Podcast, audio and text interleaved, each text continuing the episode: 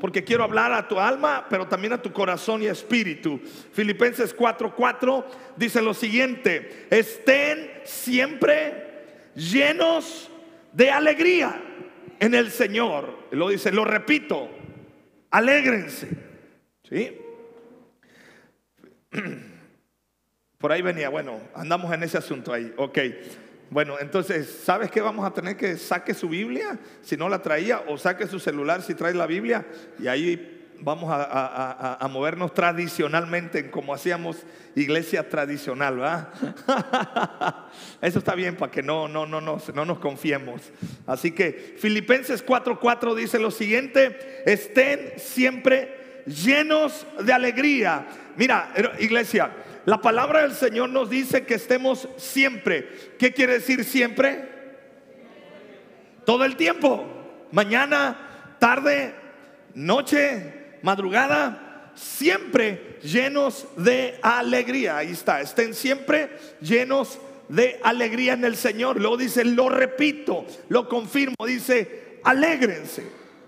Si usted no vino el domingo, yo te animo a que escuche la prédica en todas las plataformas que estamos estuve hablando de las cuatro estaciones de la vida y yo te hablaba que cual sea la temporada que tú estés pasando, tienes que vivir bajo la ley del entusiasmo. Y la palabra entusiasmo etimológicamente, etimológicamente viene del griego en teos, en Dios o Dios en nosotros, nosotros en Él, Él en nosotros. Tener una eh, excitación, por decirlo así, una energía en nuestro interior provocada por la presencia de Dios. Ese es el entusiasmo. Ahora, hoy te quiero hablar del el entusiasmo, cómo vivirlo de manera práctica día a día y por eso Filipe, y la, la, prédica es, el entusiasmo trae recompensa. No te voy a hablar ya tanto en cuestión de etimología, sino en algo un poquito más práctico. Entonces, hablamos que las personas, eh, de hecho dice y, lo voy a, aunque no lo puse son las notas, pero Efesios capítulo 5, verso 18, dice, no os embraguéis con vino en lo cual hay disolución, antes bien sed llenos del Espíritu, hablando entre vosotros con salmos, con himnos y con cánticos espirituales, cantando y alabando al Señor en vuestros corazones, dando siempre gracias por todo al Dios y el Padre y Padre en el nombre de nuestro Señor Jesucristo. Eso habla Efesios capítulo 5, verso 18, 19 y 20 hablando de la llenura del Espíritu Santo. Escúchame, una persona llena, voy rápido, más despacio. Efesios capítulo 5, verso 18, 19 y 20. ¿ah? Es que eh, a veces siento que soy el maestro que me tocó una vez en la universidad, ese que hablaba, con una mano escribía y con la otra mano borraba y nosotros así, ah, ah". entonces, perdón si me fui un poco rápido. Bien, ahí está, ya. ¿Qué le estaba diciendo? ¿Que, ¿Que no vamos a ir a las pizzas ahorita saliendo todos? Bien, bueno, entusiasmo es que estoy entusiasmado. El entusiasmo, escucha, el entusiasmo trae recompensa. Quiero que repitas conmigo, estar entusiasmado me da recompensa. Escucha, nadie quiere vivir con una persona amargada. Nadie quiere vivir con una persona pusilánime. Nadie quiere compartir su vida con una persona. ¿Ha visto ese meme? esas caritas de, el me. Escúchame. Nadie. Y en Cristo, a mí me queda claro que cuando Cristo viene a nuestros corazones somos llenos. Hay dos cosas que tenemos que vivir, de las cuales habla eh, eh, precisamente Efesios 5. La primera dice que somos sellados con el Espíritu Santo cuando el Espíritu de cuando Cristo viene a nuestros corazones, nosotros somos sellados, tenemos el sello de calidad de que el Espíritu Santo está en nuestras vidas. Bien.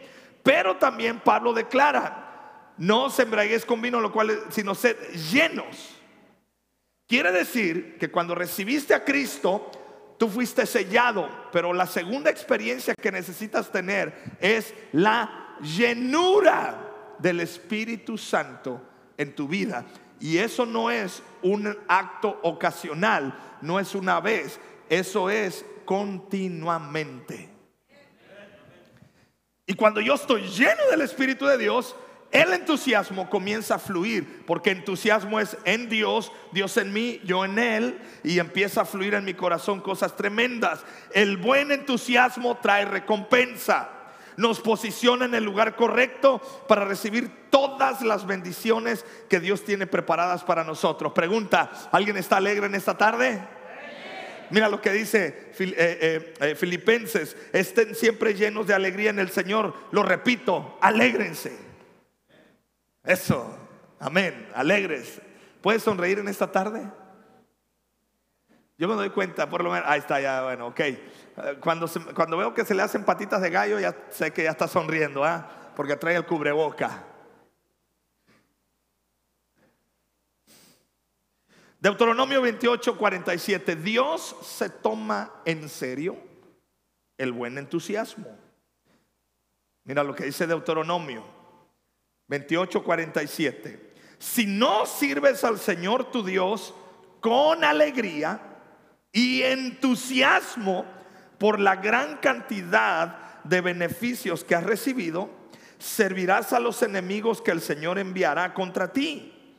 Pasarás hambre y sed, andarás desnudo y carente de todo. El Señor te pondrá sobre el cuello con yugo de hierro que te oprimirá, oprimirá severamente hasta destruirte.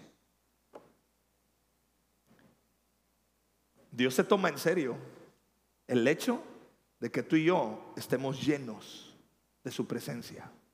Dice, me vas a servir, sírveme con alegría y con llenura en tu corazón.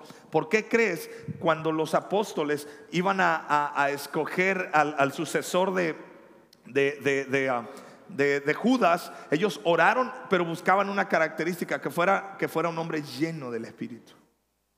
Bueno, anteriormente no había llegado el Espíritu Santo, pero después cuando ya vino el Espíritu de buscaban que fueran hombres llenos para estar sirviendo a las mesas. Para servir a las mesas, ellos buscaban personas, hombres, mujeres, llenos del Espíritu Santo, con entusiasmo. Escúchame, escúchame iglesia. Si tú en tu vida sientes que estás en un bajón espiritual, sientes que estás pasando por un desierto espiritual, ok, es válido pasar esas temporadas, como yo te decía el domingo, pero en medio de cualquier temporada, busca la llenura del Espíritu Santo. El Señor le dice a Israel, cuidadito, si no me sirves con alegría y entusiasmo, entonces yo mismo te voy a entregar a tus enemigos. Me recuerdo que cuando yo estaba pequeño, tenía 6, 7 años más o menos, um, mi mamá luego me decía, hijo, quiero que vayas a las tortillas. Yo vivía, eh, bueno, allí en la Noria, antes la tortillería estaba lejos de mi casa. Hasta en bicicleta tenía que ir uno. Y luego si había mucha cola o se acababan las tortillas, tenía que ir hasta las salinas. Yo le decía, ay, mamá, ¿cómo me vida? Agarraba y le hacía así. No, que no quiero ir. Ah". Llegaba ella sabiamente, se me quedaba viendo a los ojos, extendía sus manos, me miraba con ojos de amor, extendía sus manos hacia mí, me daba tres greñones. ¿Cómo que no va a ir? Órale. Y yo, ya me daba el chunde, la tortilla. ¿qué pensaba? Usted se imaginó que me iba a abrazar y me iba a decir, hijo mío. No, mi mamá era de las de Baby Room, o sea, no, no era mamá millennial, ni era mamá, no, era de las de aquel tiempo que, sí o sí. ¿Por qué? Porque sí. Pero ¿cómo? Porque mando y se acabó. ¿Ah? Así fue creada mi madre. Entonces me daba el chunde, me daba la servilleta, me daba el dinero. Iba yo y iba yo, luego me agarré y me decía, y sonriendo.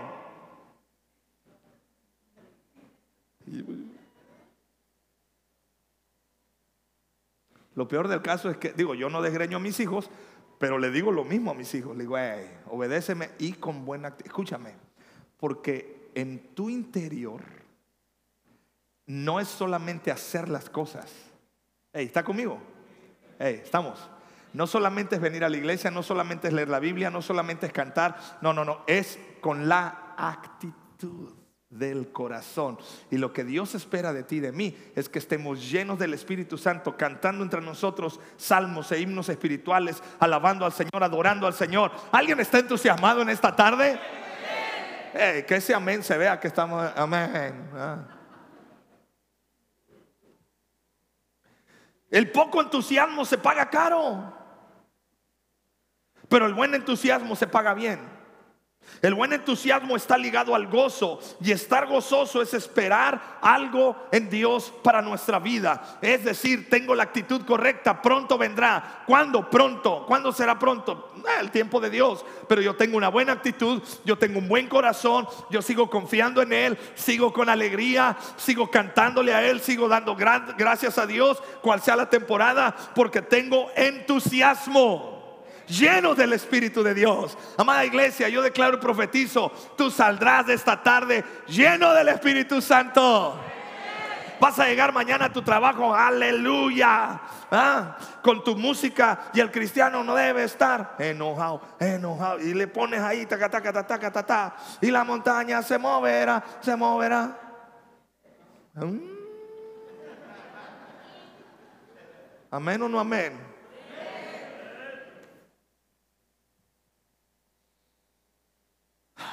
La Biblia nos habla de un hombre que se acercó con el profeta. Segunda de Reyes capítulo 13, verso 14. Cuando Eliseo cayó enfermo de muerte, el rey Joás de Israel fue a visitarlo y lloró sobre él diciendo, Padre mío, Padre mío, veo los carros de Israel con sus conductores. Eliseo le dijo, consigue un arco y algunas flechas. Y el rey hizo lo que le indicó. Luego Eliseo le dijo, pon tu mano sobre el arco. Eliseo puso sus manos sobre las manos del rey. Luego le ordenó, abre la ventana que da al oriente. Él abrió y Eliseo le dijo, dispara. Así que el rey disparó la flecha y Eliseo proclamó, esta es la flecha del Señor, una flecha de victoria sobre Aram, porque tú conquistarás por completo a los arameos en Afec. Luego Eliseo dijo, ahora levanta las demás flechas y golpéalas contra el piso. Entonces el rey las tomó y golpeó el piso tres veces. Pero el hombre de Dios se enojó con él y exclamó, tendrías que haber golpeado el piso cinco o seis veces. Así habrías vencido a Aram hasta destruirlo por completo. Ahora saldrás vencedor solamente tres veces. La falta de entusiasmo. ¿Por qué este hombre solo tuvo tres victorias? Porque golpeó solo tres veces. Porque el poco entusiasmo trae pocas victorias. ¿Sabes por qué a veces eh, como que sientes que te limitas? ¿Por qué sientes que de repente como que, porque poco entusiasmo. Y, si, y yo quiero decirte esto, si sientes poco entusiasmo es porque no está la llenura del Espíritu Santo fluyendo en tu corazón. ¿Qué necesitas? Llenarte, que tu copa esté rebosando. Rebosando de alegría. ¿Sabes que para sabes que por, qué muchos tuvieron pocas victorias? Porque la pandemia vino y sacudió. Bueno, la pandemia vino a robar el entusiasmo de muchas personas. Y claro, naturalmente. Pero estamos en el tiempo, amada iglesia, de retomar nuestra llenura en el Espíritu Santo. Y los mejores tiempos vendrán para tu vida, ¿sabes? Pero tienes que decir, Señor, yo abro mi corazón y quiero caminar en victoria. Quiero caminar lleno del Espíritu Santo. Uh. Bueno, no me da ya no me da tiempo para hablar de eso, pero lo apunta, segunda de Samuel capítulo 6, verso 16 al 23. Resulta que David eh, llega, a la ciudad eh, danzando porque el arca había llegado también allá a, la ciudad de David. Y, él llegó danzando, cantando eh, y alabando al Señor y bueno, todo el rollo. Y su esposa Mical se le quedó viendo y lo juzgó, dijo, mm, este hombre está haciendo el ridículo, ¿cómo es posible? y dice la palabra que el vientre de Mical se cerró Dice, Mical, la hija de Saúl, nunca tuvo hijos en toda su vida. Te voy a decir por qué. El poco entusiasmo de Mical afectó su cuerpo, su salud de tal manera que no pudo tener hijos. Se le cerró la matriz. Tenemos que aprender a desarrollar entusiasmo, porque cuando tienes poco entusiasmo, se te cierra la capacidad de soñar, te vuelves improductivo. Tienes la capacidad, tienes todos los talentos, tienes los recursos dentro de ti, pero no produces. ¿Por qué? Porque no tienes la llenura, porque no tienes el entusiasmo. Escúchame, amada iglesia, familia, amigos, necesitamos ser hombres y mujeres llenos del Espíritu de Dios. Y el Espíritu Santo nos va a dar esa capacidad de soñar, nos va a dar esa capacidad de mirar más allá, nos va a dar esos dones, talentos, capacidades para avanzar, para crecer. Sabes, por eso mañana yo quiero animarte, hermano, que me estás mirando, que me estás escuchando acá. Vente mañana a la iglesia, pero vente con un entusiasmo. ¿Qué vas a recibir? Vas a recibir todo lo que Dios tiene para tu vida.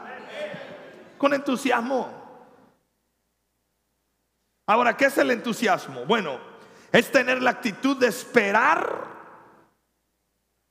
algo de Dios hoy, mañana, todos los días, por la mañana, mediodía y por la noche, 24/7. Es decir, algo poderoso.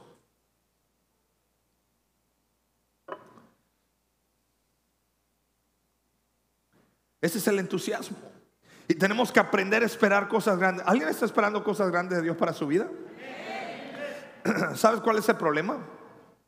Esperas todo lo grande, pero en lo negativo.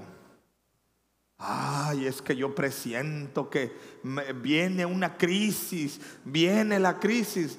Pues sí, o sea, digo, tampoco se trata de, de ser este, ojos cerrados a la realidad. Pero ¿por qué no mejor esperar las cosas grandes, buenas y bondadosas que Dios tiene para nuestras vidas? ¿Verdad? A mí me gusta pescar. Siempre hablo de la pesca porque me gusta. Y cada vez que nos metemos a pescar, sacamos algo, ¿ah, güero? Y el güero me dice, usted siempre que viene, dice, saca. Le digo, porque a eso vengo. Yo espero algo, aunque sea un popoyote que se nos pegue, hermano, le digo. Pero debe estar. Y yo me emociono cuando saca y acá, sea barrilete, sea lo que salga ahí. La otra vez sacamos una mancha así de basura. Yo emocionado porque sentía yo que. ¡Ah! Se llama pez basura, le digo. Vámonos. El entusiasmo. Déjame hablarte de tres características que tiene la gente entusiasmada. ¿Dónde están los entusiasmados? Uh, bueno, más que acá de este lado, como que sí. Acá como que. Ah,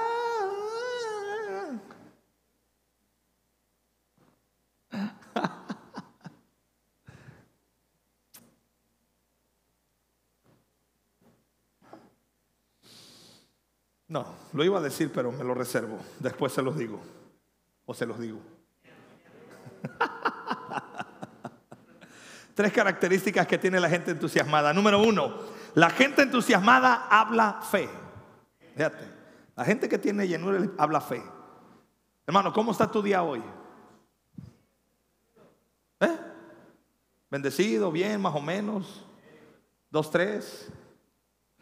La gente habla fe. Y te quiero dar, te quiero recordar estas tres palabras que tú tienes que incorporar a tu lenguaje. Son tres palabras para hablar fe. Diga conmigo, yo, aquí, ahora. Otra vez diga, yo, aquí, ahora. Y cuando digo yo, no estoy exaltando tu yo de eh, ah, tu carnalidad, no, no, no, sino que tú te posicionas. ¿Qué quiere decir yo? Te voy a hacer algunas preguntas y tú vas a responder yo. ¿Listo? ¿Estamos listos? Ok, ¿y el entusiasmo dónde quedó? Amén. Amén, ¿qué quiere decir? Así sea y así sea que si yo si yo te pregunto dónde dejaste el entusiasmo y tú me dices así sea, ¿qué quiere decir eso? ¿Dónde está la gente entusiasmada? Aquí, eso. ¿Quién va a vencer este año? Eso. ¿Quién va a pagar sus deudas? ¿Quién verá la gloria de Dios en este 2022? Ah, esa sí te gustó, ¿ah? ¿Quién amará a su esposa este año?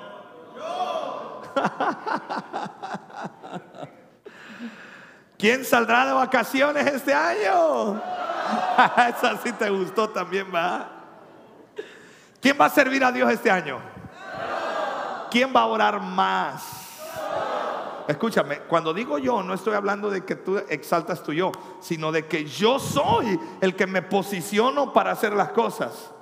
Como decía el profeta, Señor, envíame a mí, yo iré. Yo iré, envíame a mí, Señor.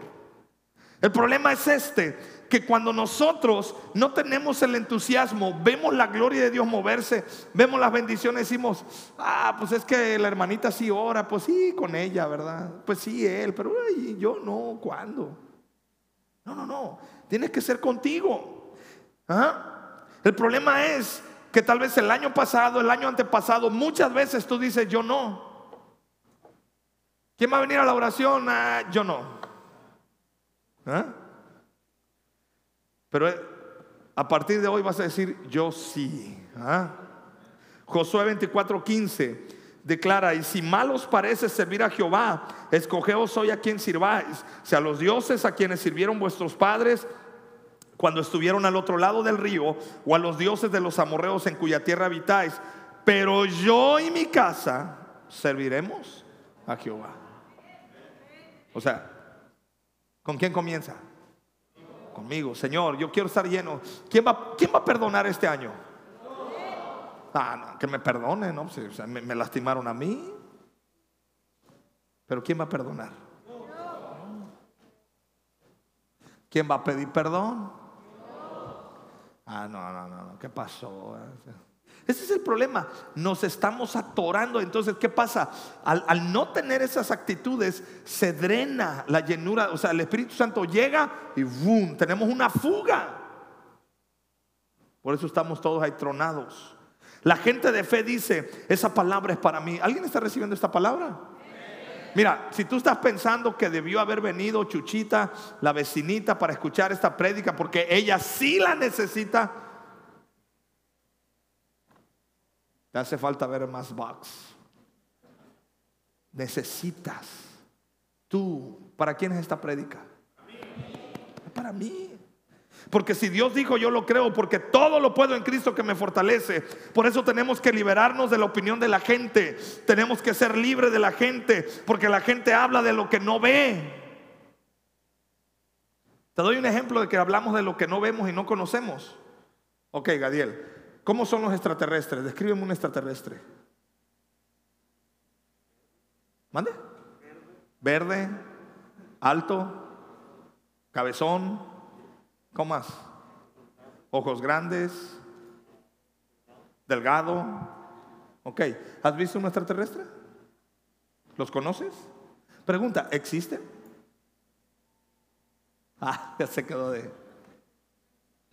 Hablamos de lo que no conocemos, de lo que no hemos visto, pero nos gusta hablar. Buenas tardes. ¿Ah? Yo puedo ver a mi hermano decir, ah, no sé, nomás lo veo y me cae mal. Nomás porque lo vi, ¿eh? Guacha, ¿eh? Sé libre de la gente. ¿Por qué no me dijo amén ahí? ¿Te interesa lo que hablen de ti?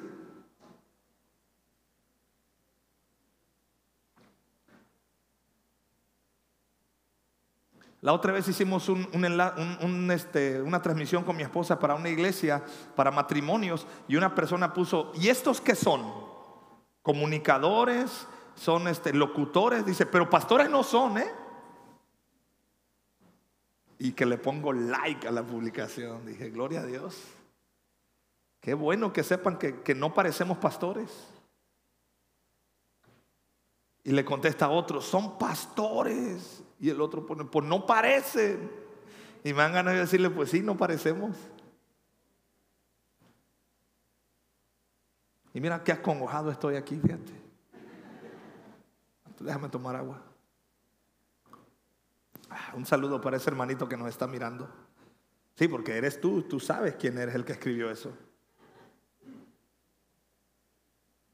Se libre de la gente. ¿Estamos? Ok, segunda, aquí. Diga conmigo aquí.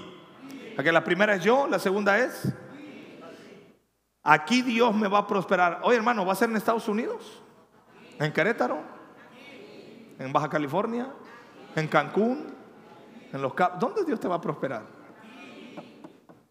Aquí. Salmo 1.3. Será como árbol plantado junto a corrientes de aguas que da su fruto en su tiempo, su hoja no cae y todo lo que hace prosperará. Ese eres tú. Eso es, exacto, yo soy. Donde te has plantado te va a ir bien. Jesús le dijo a, 500 de sus seguidores, quédense aquí para recibir el Espíritu Santo. Solo 120 lo pudieron recibir porque no es el lugar, es quien está en el lugar.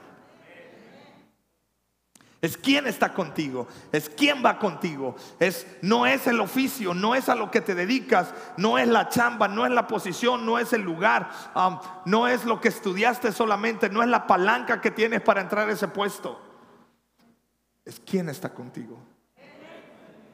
Y ahí el Señor está. Aquí el Señor te va a bendecir. Y lo diga conmigo, ahora. Fíjate, es yo, aquí y ahora. ¿Cuándo vas a cambiar? Algún día, hermano, vamos a cambiar porque, ah, qué complicado. Porque la carne es carne y nosotros somos débiles. Pero bueno, ahí estamos echándole ganas. El lechaleganismo no es bíblico, ¿eh? de una vez te digo. Si usted, si usted encuentra en la Biblia un versículo que diga, échale ganas, yo estoy contigo. En la Biblia no, es, no hay echaleganismo. ¿eh? Esa es una idea y es una filosofía que se ha metido a la iglesia moderna. Hermano, échale ganas, échale ganas. ¿Cómo que échale ganas? Dios está contigo. Eres más que vencedor. Ahora. Ahora. ¿Cuándo vas a venir a la oración? A ver, ¿se va a hacer o no se va a hacer pues? ¿Eh? Claro. Salmo 118, 24. Este es el día que hizo el Señor. Nos gozaremos y alegraremos en Él. Este, ¿cuándo? ¿De, qué tiempo está hablando? ¿Cuándo te vas a consagrar? Eh, eh, este, um, este, ay, ay, es que, una pujadera que nos entra. ¿Cuándo te vas a determinar ya a servir a Dios? Ah, ah, este, ah, Ahora de una vez.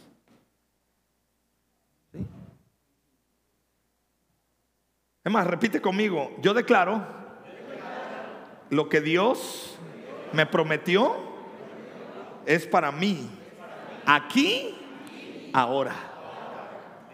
Amén. ¿Ah? Dios está esperando gente que active sus promesas. Número dos, la gente entusiasmada persevera. O sea, la primera habla fe, la segunda persevera. Esa es la gente entusiasmada, la que persevera, ¿verdad? Y, por favor escribe esto, te va a ayudar mucho. Ponlo en, en, el refrigerador, ponlo en un letrero en tu casa, no sé dónde lo vayas a poner, en el espejo. Este es el lema de la perseverancia. Me duele, pero no me detiene.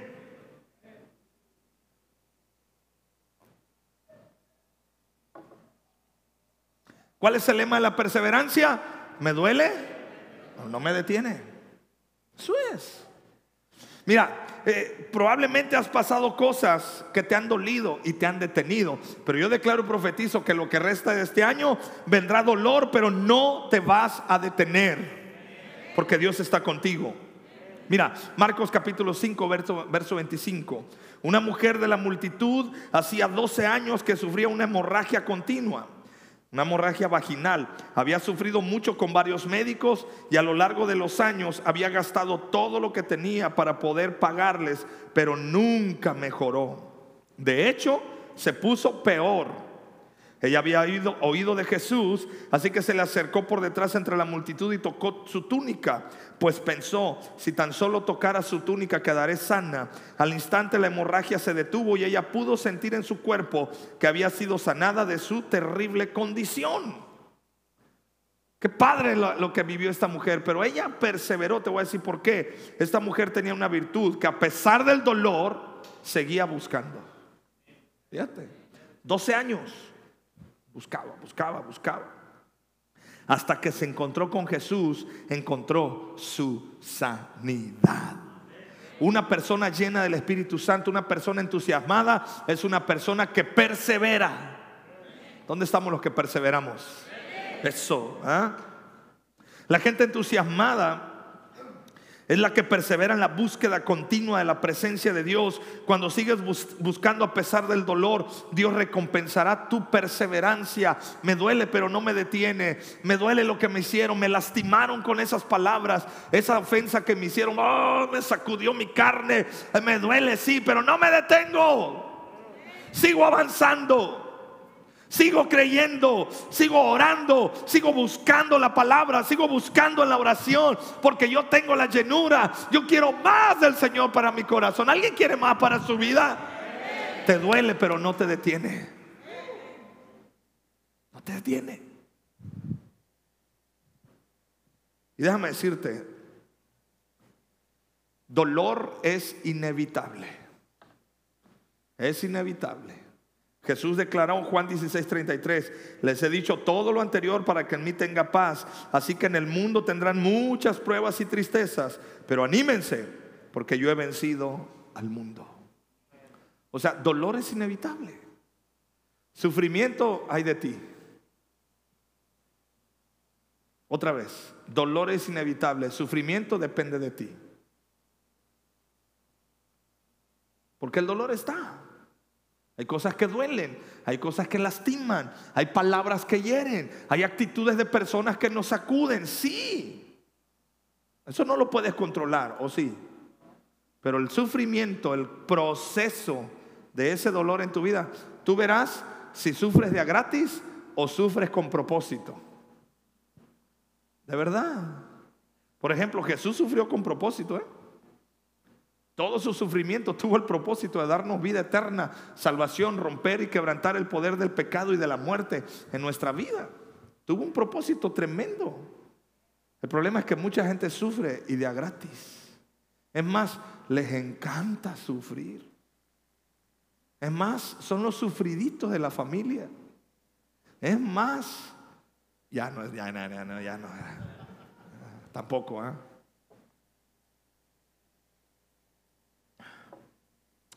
Yo aquí y ahora seguiré adelante aunque me duela.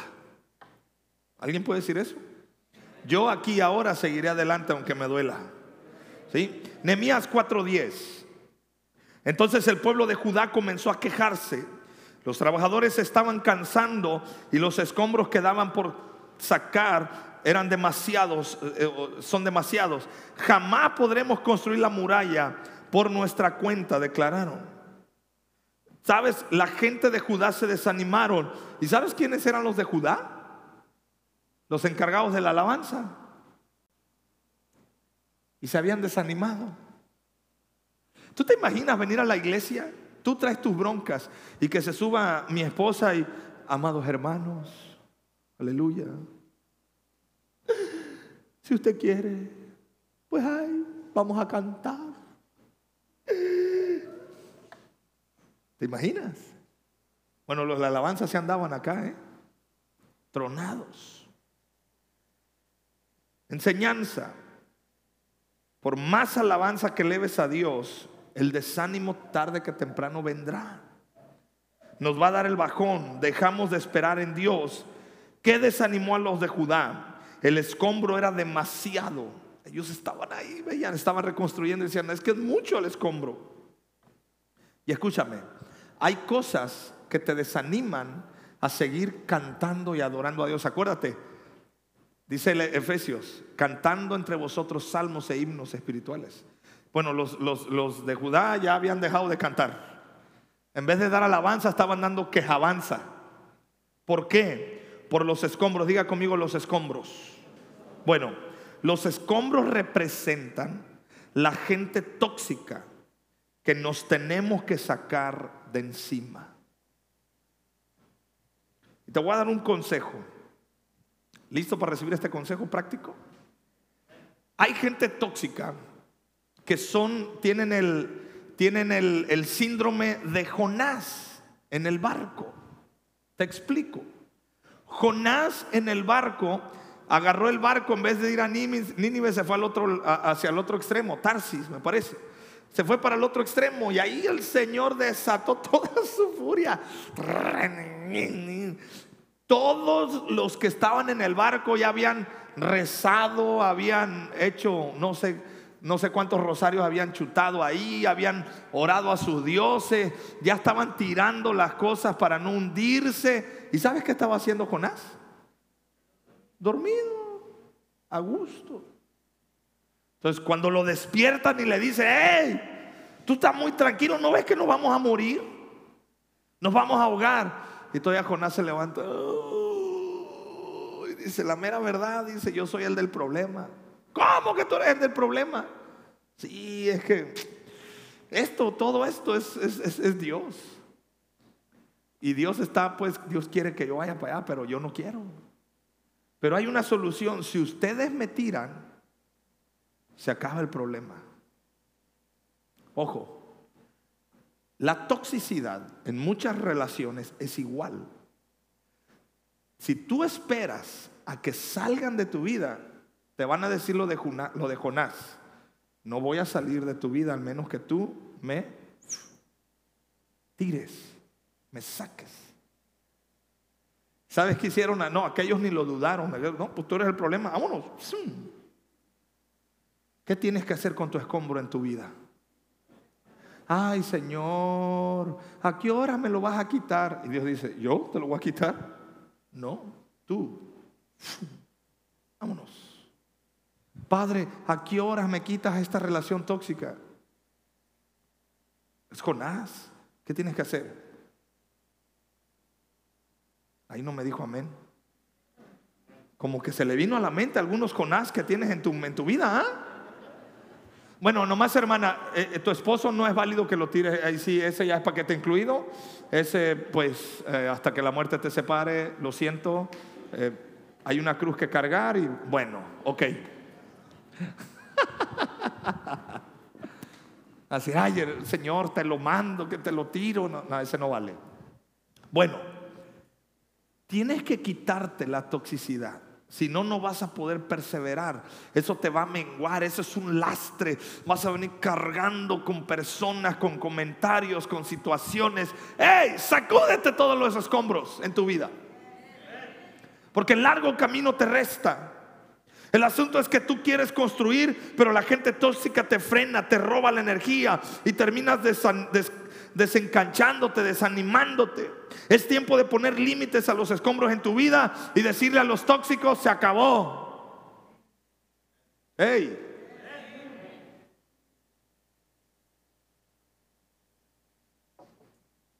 Basta de escombros hoy, sácate todo lo negativo de tu vida perdona, libera, suelta y sigue adelante. ¿Está conmigo, iglesia? Ok, si pasan los muchachos la alabanza con entusiasmo. Mira, cuando los de Judá se determinaron a sacar los escombros, pudieron construir el muro en 56 días. Porque cuando te quitas de encima los escombros, acelera los planes de Dios en tu vida. ¿Sabes por qué vas lento? Porque traes escombros. Sigues cargando con, es que yo cometí el grave error. Deja de cargar el escombro de tus errores.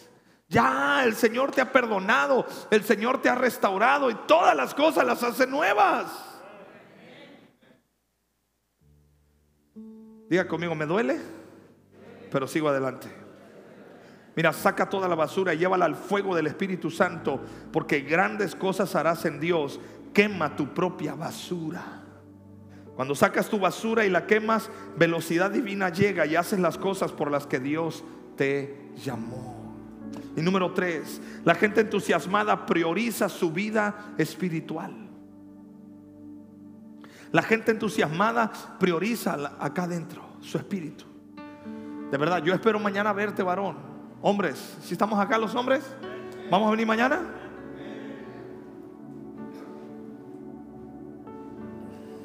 La gente entusiasmada prioriza su vida espiritual.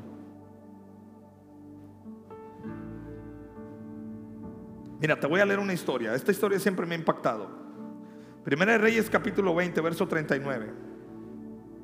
Cuando el rey pasó, el profeta lo llamó. Señor, yo estaba en lo más reñido de la batalla, cuando de pronto un hombre me trajo un prisionero y me dijo, vigila a este hombre. Si por alguna razón se te escapa, pagarás con tu vida y con una multa de 34 kilos de plata. O con una multa, perdón. O pagas con tu vida o pagas la multa de 34 kilos de plata. Dice, pero mientras yo estaba, diga conmigo, ocupado.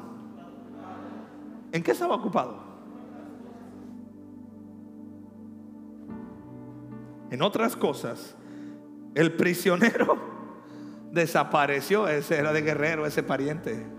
Estaba esperando, estaba esperando nomás que se descuidara tantito. Bueno, fue tu culpa, respondió el rey. Tú mismo has firmado tu propia sentencia.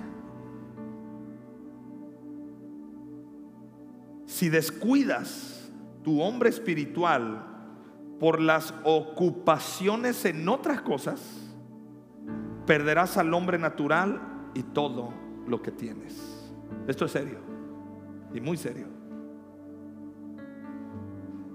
Hermano, ¿por qué ya no viene a la iglesia? Y hermano, es que estoy bien ocupado. Fíjese, ¿te acuerdas que no tenía chamba? Y oramos para que Dios nos diera trabajo. Amén, ajá. Pues Dios nos dio mucho trabajo y nos ocupamos en el trabajo y, y pues, ajá, ya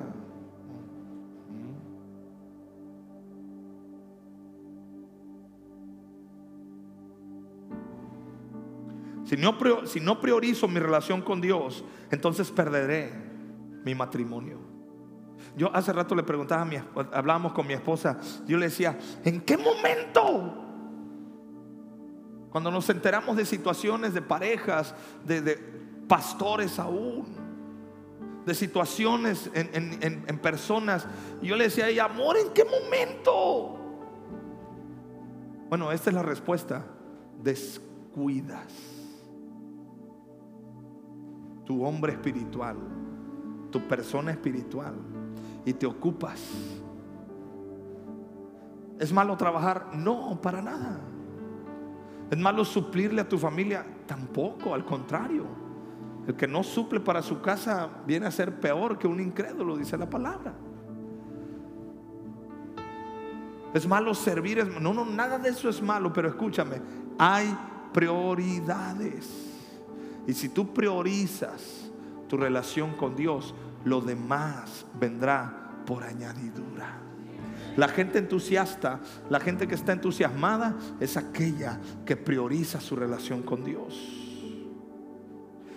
Si no priorizo mi vida espiritual, perderé mi salud física. Si no priorizo mi vida espiritual, perderé mi vida financiera. Me va a ir mal.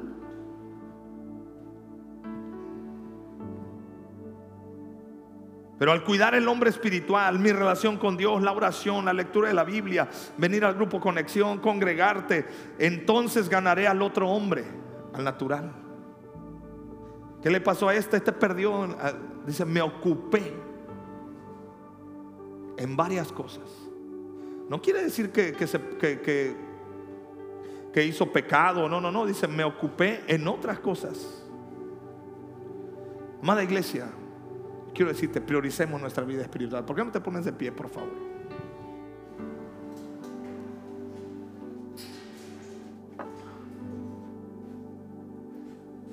Yo quiero animarte, prioricemos nuestra relación con Dios. ¿Está conmigo? Prioricemos esas cosas, la oración, el congregarte. He hablado con personas esta semana y, me dicen, ¿sabes qué, pastor? Dice, hay algo que Dios nos está llamando. Dice, vemos la situación en otras personas. mira lo que nos han dicho, que antes venían, dejaron de venir. Vemos cómo están y, ay, nos hacha achí. Le digo, pues, ¿y qué piensas hacer? Les digo, no, no, dice, domingo ahí nos vemos. digo, pues más te vale.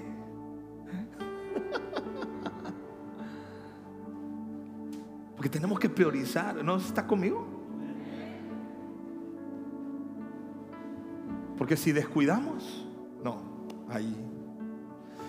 Y es que el detalle, la trampa es que descuidamos en cosas que no son malas. Nos pasa lo de Marta.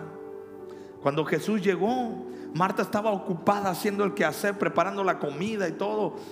Y María soltó todo. Dijo María, no, no, pues aquí lo más importante es estar a los pies de Cristo. ¿Ves? Cierra tus ojos. Oh Espíritu Santo. Queremos conocerte más, Espíritu de Dios. Queremos llenarnos más de ti. Que nuestras copas estén rebosando, Padre. Unge nuestras cabezas con aceite. Rebosa nuestro espíritu, Señor, porque hay cosas en nuestra vida, Dios, que nos están distrayendo, Padre. Estamos viviendo tal vez amargados, distraídos, enojados. Estamos caminando en seco, estamos caminando vacíos. Pero Señor, hoy reconocemos nuestra necesidad de ti, porque queremos vivir entusiasmados, queremos llenarnos de ese gozo, queremos llenarnos de esa paz, queremos llenarnos en nuestro corazón. Y hoy soltamos de nuestra vida toda basura, sacamos de nuestra basura. Vamos, empieza a abrir tu boca, cual sea la basura que esté ahí, sácala, perdona, suelta los errores, el pecado. Vamos, despójate de todo peso que te asedia porque hoy el Espíritu Santo está aquí para llenarte. Hoy el Espíritu Santo está aquí para renovar tu corazón. El Espíritu Santo está aquí para decirte, yo vengo a llenar tu vida. Oh, Vamos a priorizar nuestras vidas y no vamos a perder tiempo ni energía en cosas que no son buenas, que no trascienden para nuestra vida espiritual. Vamos.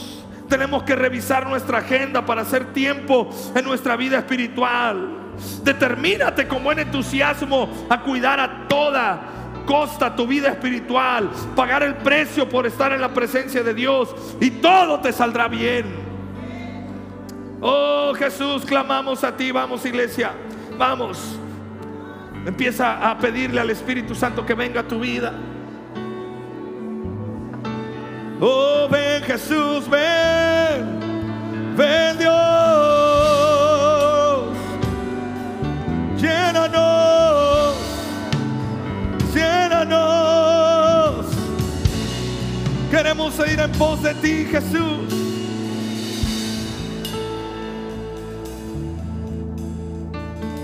Oh Jesús, llénanos, llénanos.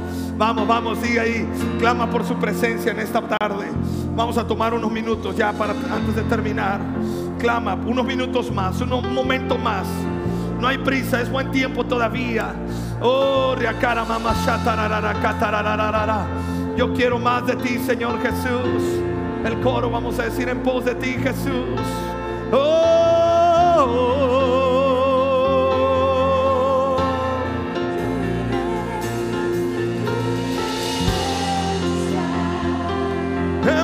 De ti, levanta tus manos. Vamos a decirle en pos, en pos de ti. Correré, yo iré tras de tu presencia. Vamos, iglesia, eso. Vamos, abre tu corazón. El Espíritu Santo está aquí llenándote. El Espíritu de Dios. Abrázalo. Tómalo.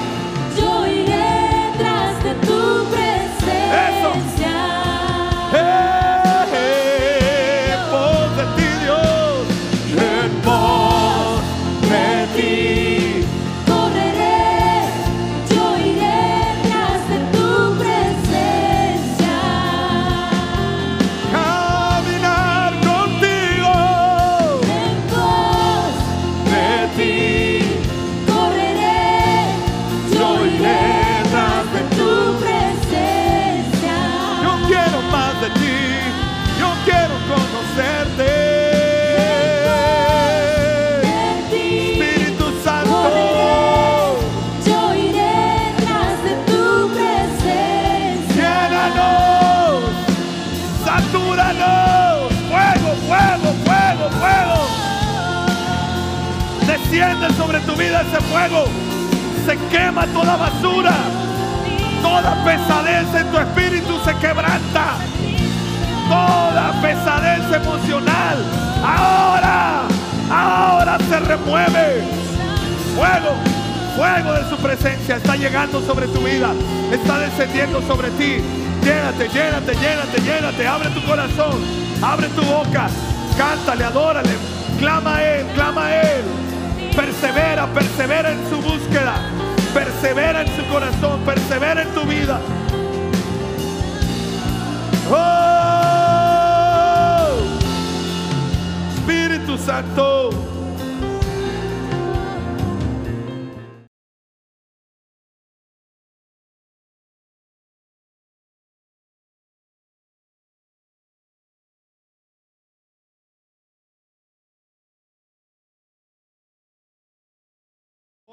Se quema, hoy se quita de tu vida.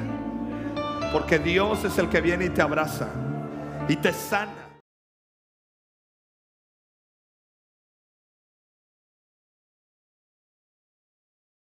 En el nombre de Jesús.